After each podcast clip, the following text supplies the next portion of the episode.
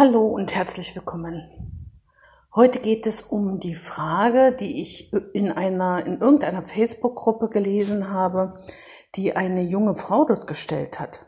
Und zwar hat sie gefragt, ob sie eine Rechenschwäche habe, wenn sie nicht Kopfrechnen kann. Also sie beherrscht das Kopfrechnen nicht, aber sie hatte immer so, äh, sie stand in Mathe immer so auf drei. Auch das Abitur hat sie wohl mit drei gemacht, einer drei gemacht.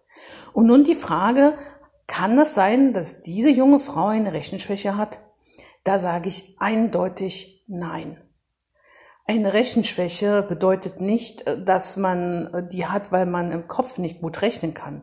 Was bedeutet denn Kopfrechnen? Das bedeutet, dass man ganz schnell äh, Rechnungen im Kopf, frei im Kopf ausführen kann, ohne das schriftlich machen zu müssen oder ohne die Zahlen vor sich haben zu müssen.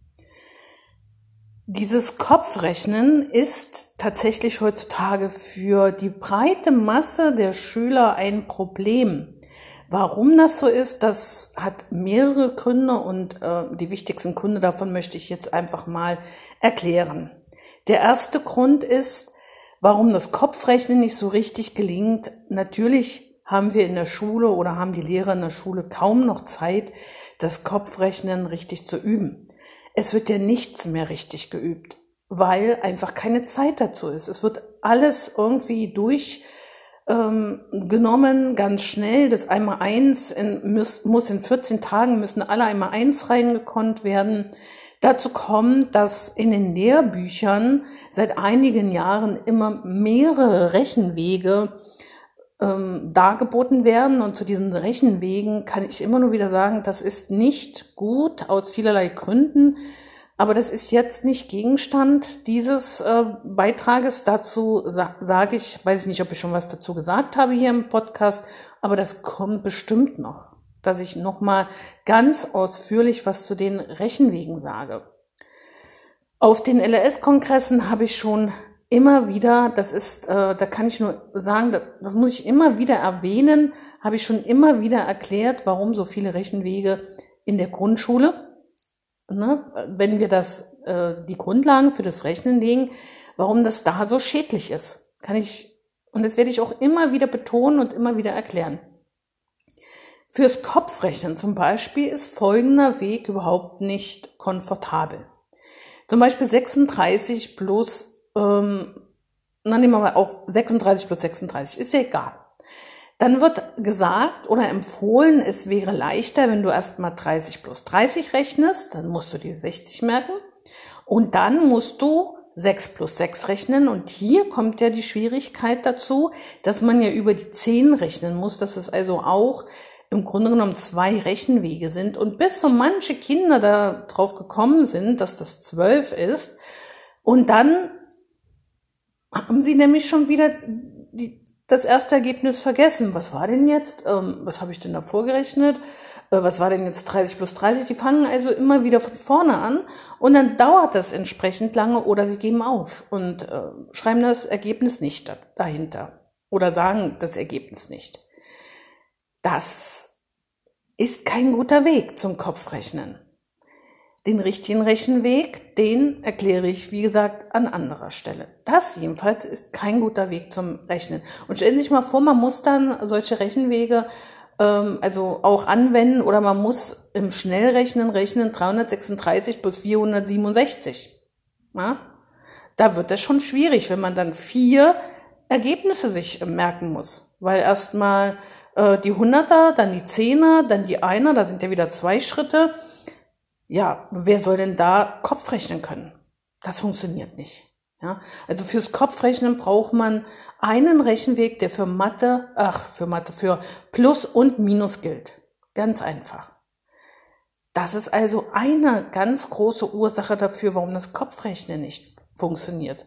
Dann hatte ich ja schon erwähnt, das einmal eins. Es wird viel zu schnell durchgenommen und nicht so richtig eingeübt. Die Kinder haben kaum Zeit und auch das wird dann nicht richtig funktionieren. Genauso diese ganzen Wege, wie rechne ich zwölf mal vier, das wird auch zu wenig geübt. Oder was ist ähm, also eine dreistellige Zahl durch fünf oder so? Ich sage mal 525 durch 5. Das ist jetzt natürlich eine ganz einfache Aufgabe. Aber sowas wird alles nicht mehr sehr gut und sehr intensiv geübt, weil keine Zeit dafür ist. Und dann kommt dazu, nächster Grund, dass es tatsächlich immer noch Mathelehrer gibt, die meinen, eine tägliche Übung machen zu müssen und die dann auch noch benoten. Ich habe Blätter gesehen, da müssen Kinder in kürzester Zeit 50 Aufgaben im Kopf lösen, hintereinander, querbeet, plus, minus, mal geteilt. Und die haben dann ständig eine 5, eine 4 darunter. Also eine sehr schlechte Note, gehen jeden Tag mit Mathefrust nach Hause. Also die werden bestimmt keinen Kopf rechnen mögen. Weil es kommt nämlich auch darauf an, wie mögen wir denn, mögen wir das überhaupt, das Kopfrechnen?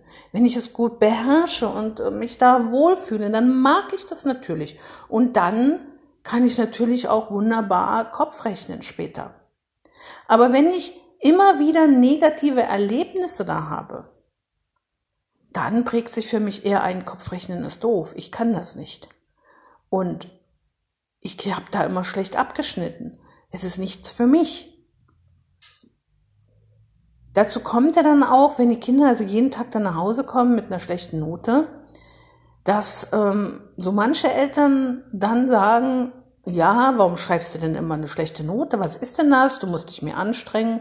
Oder an, also es gibt dann eben Eltern, die kein Verständnis dafür haben, weil es bei ihnen immer wunderbar funktioniert hat, weil sie das Kopfrechnen beherrscht haben.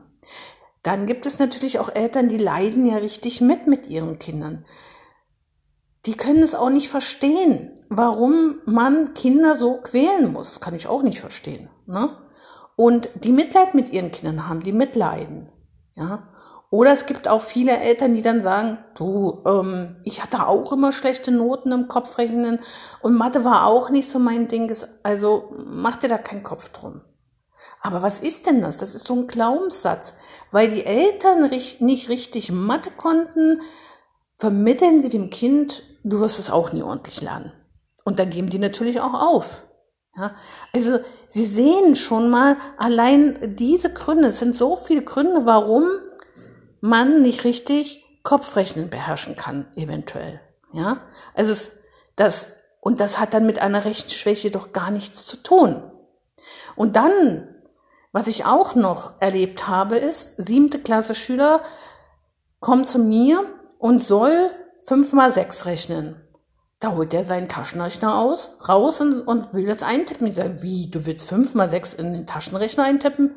Ja, wir dürfen in der Schule jetzt mit, mit Taschenrechner rechnen. Und zwar alles. Und dadurch habe ich das einmal eins völlig vergessen. Ich, ich weiß nicht mehr, was fünf mal sechs ist. Das kommt ja auch noch dazu.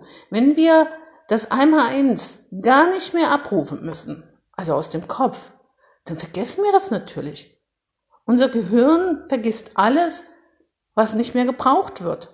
Und wenn wir wissen, dass es einmal eins ja nicht mehr abgerufen werden muss, wenn es nicht gebraucht wird, dann gebe ich natürlich äh, meinem Gehirn den Befehl, vergiss es. Und dann ja, brauchen wir uns nicht zu wundern, dass äh, alles mit dem Taschenrechner ge ge gerechnet werden muss, wenn man dann also nicht im Kopf rechnen kann. Das Problem des Kopfrechnens ist also sehr, sehr vielschichtig und hat nichts mit einer Rechenschwäche zu tun. Leider wird dann ja oft gesagt, ja, also wenn du nicht, nicht dieses Kopfrechnen nicht beherrschst, dann kannst, dann hast du eine Rechenschwäche. Aber dann hätten ja sehr, sehr viele Menschen eine Rechenschwäche.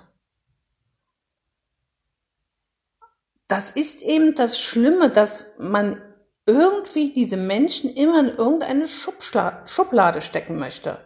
Ja, diese Schubladen, äh, Rechenschwäche, Legasthenie, Dyskalkulie, äh, Leserechtschreibschwäche. Für manche ist es echt schön, wenn sie sagen können, ja, das Kind hat eine Rechenschwäche. Ja, warum? Ja, dann hat es ja einen Grund, warum es nicht rechnen kann. Viel wichtiger wäre doch herauszufinden, warum das Kind nicht rechnen kann, was genau es nicht rechnen kann, wo genau es sich aufgegeben hat, wo genau es stehen geblieben ist und da ansetzt und sagt, komm, wir lernen das, wir üben das jetzt. Ich habe ja schon mehrmals das Beispiel meiner erwachsenen Schülerin äh, erzählt, die ja auch nichts konnte in Mathe, die, der sie bescheinigt haben, dass sie in Mathe blöd ist und dass sie nichts, ähm, sie soll nichts lernen, keine Lehre machen, die mathelastig ist. Das war bei ihr aber notwendig, weil sie ja die Firma ihres Vaters übernehmen will und jetzt auch übernehmen wird. Und auch sie konnte überhaupt keinen Kopf rechnen. Aber jetzt kann sie schon Sachen rechnen im Kopf und so richtig schnell, da staune ich manchmal sogar und denke, wow, bin ich stolz auf das Ergebnis. Und sie kann so stolz sein darauf, dass sie jetzt solche Aufgaben einfach so mit Leichtigkeit rechnet. Das war harte Arbeit, dahin zu kommen. Aber sie hat es geschafft. Und sie kann jetzt im Kopf rechnen. Und wir üben das auch immer noch. Ne? Zum Beispiel rechnen mit Geld, dass man schnell 13,25 Euro ausgegeben, 50 hast du bezahlt, wie viel Geld kriegst du zurück? Das kann man auch ganz schnell im Kopf rechnen, wenn man dann weiß, wie es geht. Und wenn man es dann auch geübt hat. Und wenn man sich äh, sagt, ja, ich kann das. Und sich nicht aufgegeben hat.